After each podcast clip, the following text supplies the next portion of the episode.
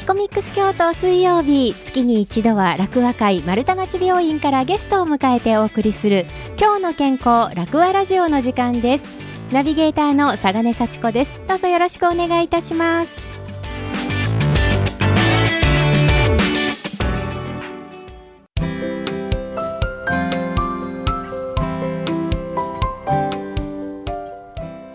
今日も楽和会丸太町病院からゲストの方今日はお二人お迎えしています。ではまず自己紹介をお願いします。丸太町病院管理課副係長宮田紀美子です。同じく副係長の小西聡子です。宮田さん小西さんどうぞよろしくお願いします。よろしくお願いいたします。お二人は今日は管理課からいらしていただいたということでいろんな事務手続きのお話を今日は伺います。よろしくお願いします。お願いします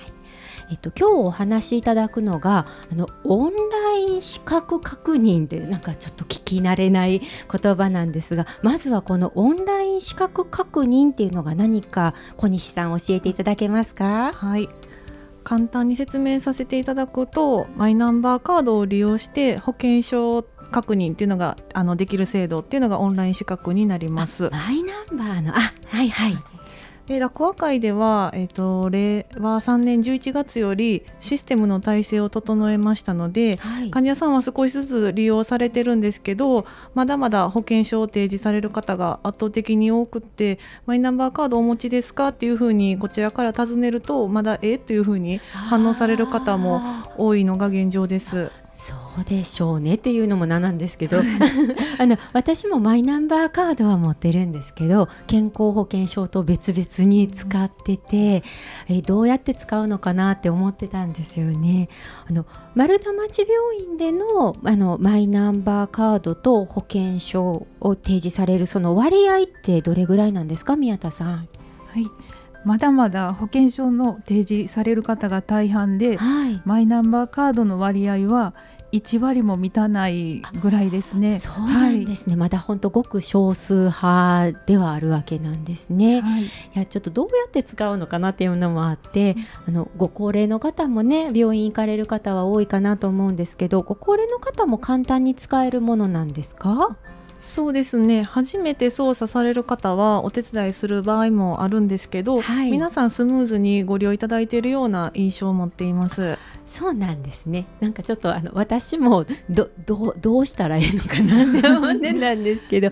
じゃああのちょっと教えていただければできるっていう感じなんですね。はい、あなるほど、はい、じゃあそのオンライン資格確認っていうのを行うためにはあの患者さんがこうマイナンバーカードにえっと、え病院の窓口の機械に通すことになるんですかね？はい、はい、これはどんな感じでやるんですかね？そうですね。あのまずマイナンバーカード専用の機械にマイナンバーカードを差し込んでいただいて、はい、顔認証を行います。はい。あとは画面の質問に従って、はい、あの開示して良い情報開示しない情報をあの同意します同意しませんであの選択していただくと、はあ、はい完了します。はい、もうあの時間にすると1分程度で、はい、終了するような、はい、なるほど。そうかマイナンバーカードって自分の情報が全部一つにまとまっているからそれをこうあの病院の方が開示してもいいのは私はこれとこれとこれとこれというふうに選ぶっていうことですね、はい、ここは見てほしくないのは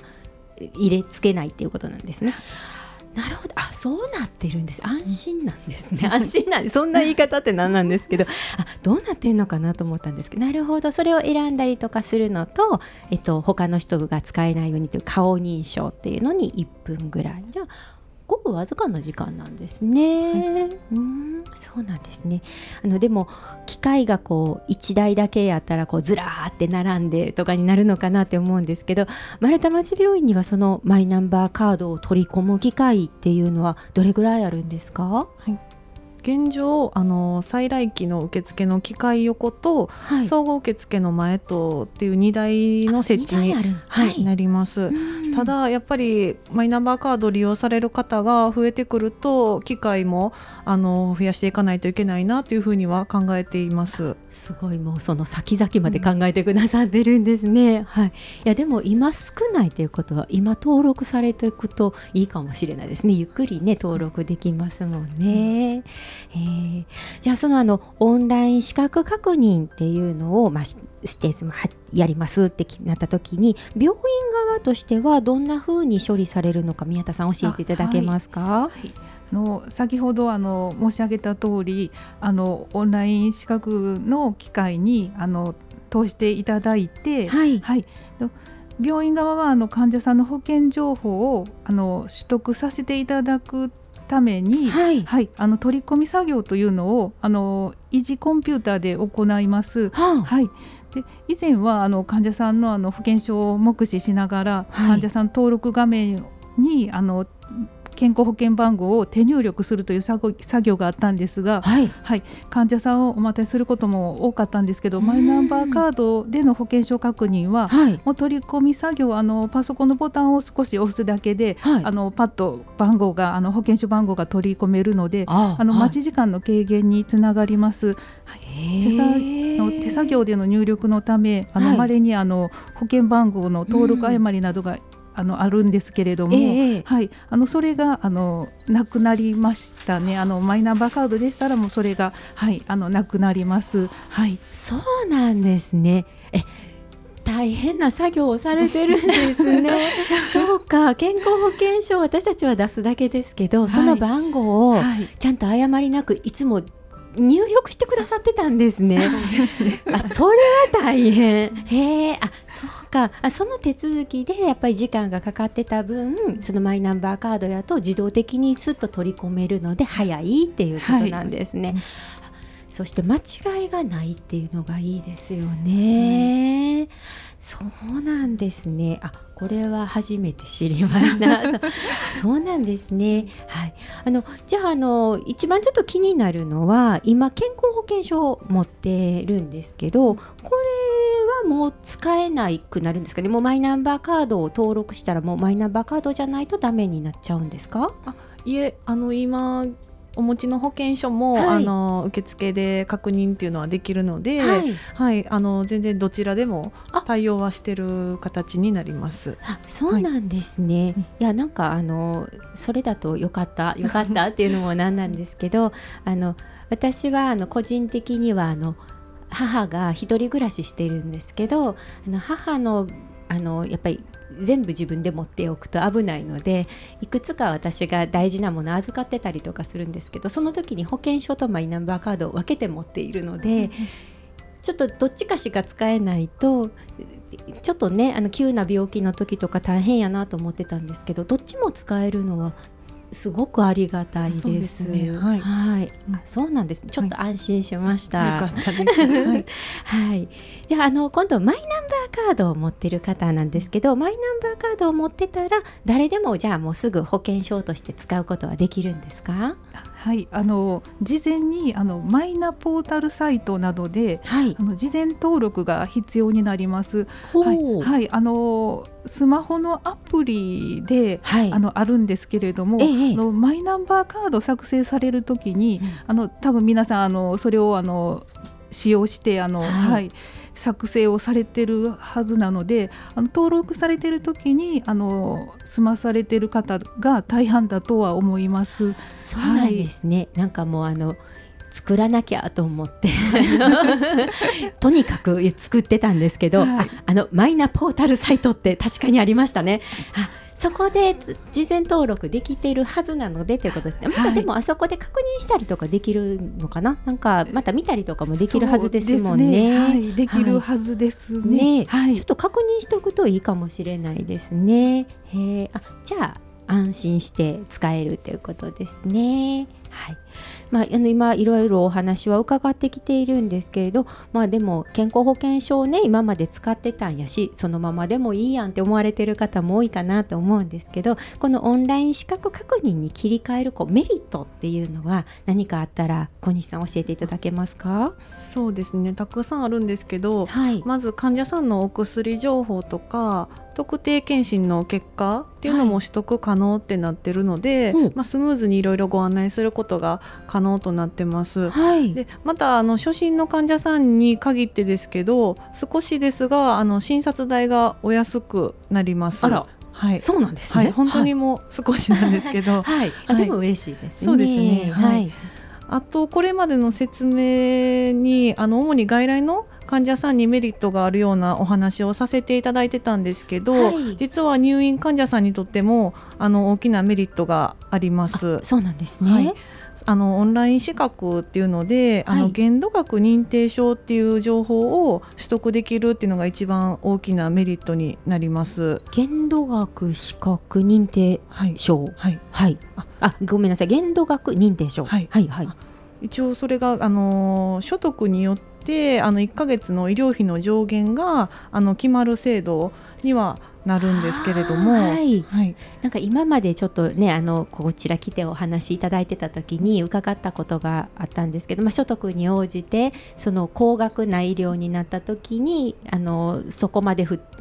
自分の負担額がそこまでにならないという限度がっていうことですよね。そうですね、はい、はいはい。はい、あその情報がわかる？あそうですね。あの今までだったらあの入院しますってなったら保険者さんにあの患者さんがあの限度額認定証っていうのを申請していただいていたんですけど、はい、やっぱり保険者によってあの1週間ぐらい限度額認定証の発行に時間がかかってしまうこととかもあり退院に間に合わないことも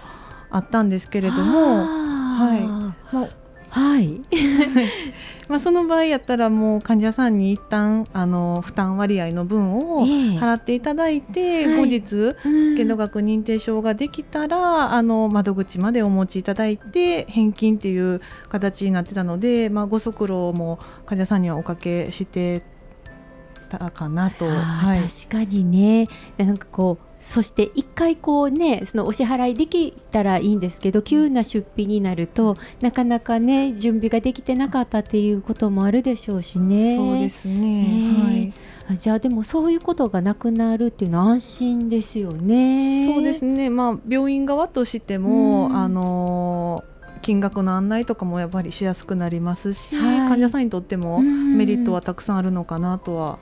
はい思います。本当ですね、はい、いやでも今伺っただけではいろいろあったんでちょっと難しいこともあるかなと思うんですけど1回で覚えられないなっていう方もたくさんね、はい、今日聞いてくださってる方の中にはあるかと思うんですけどそういう時はお聞きして大丈夫ですか？そうですね。あの1回利用してもらったら、はい、あのメリットがあるなというふうに便利だと思っていただけると思うので、まあ、ご不明点があれば病院の受付のスタッフにお声かけいただければと思います。そうなんですね、はい、あそうなんか聞いたら安心しました。はい、じゃあちょっといつでも聞かせていただいて大丈夫ということですね。はい、はいありがとうございます。まあ、今その限度額認定証のお話が出てきましたけれど、あのそれを出すのか出さないのかっていうので、ちょっ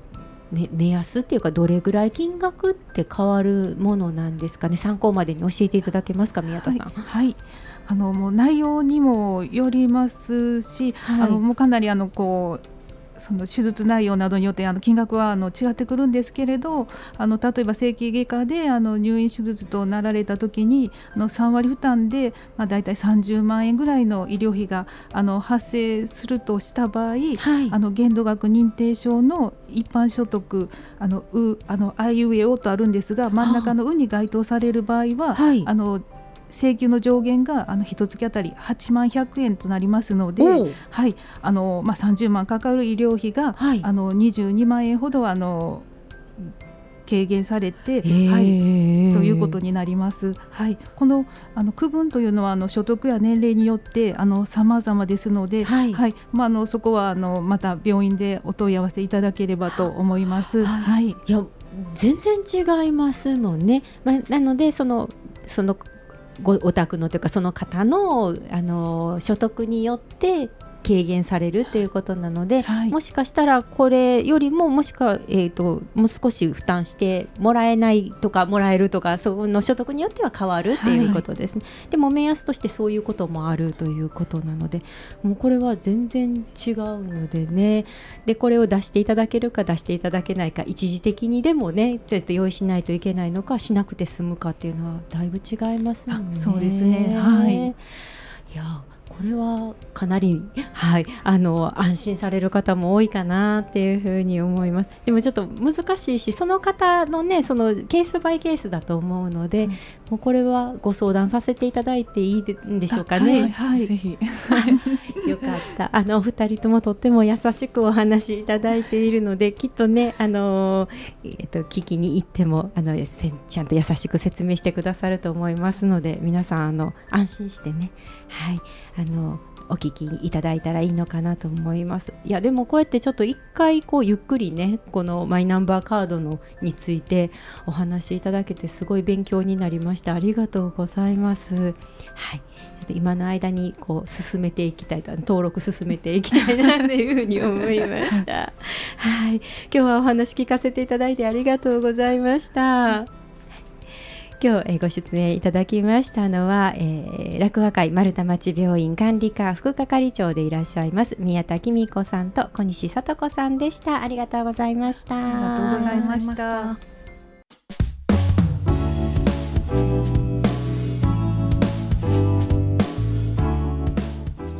いかがでしたか？このコーナーは放送終了後ウェブサイトから何度でもお聞きいただけますラジオミックス京都のウェブサイト今日の健康楽和ラジオのページにアクセスしてお聞きください。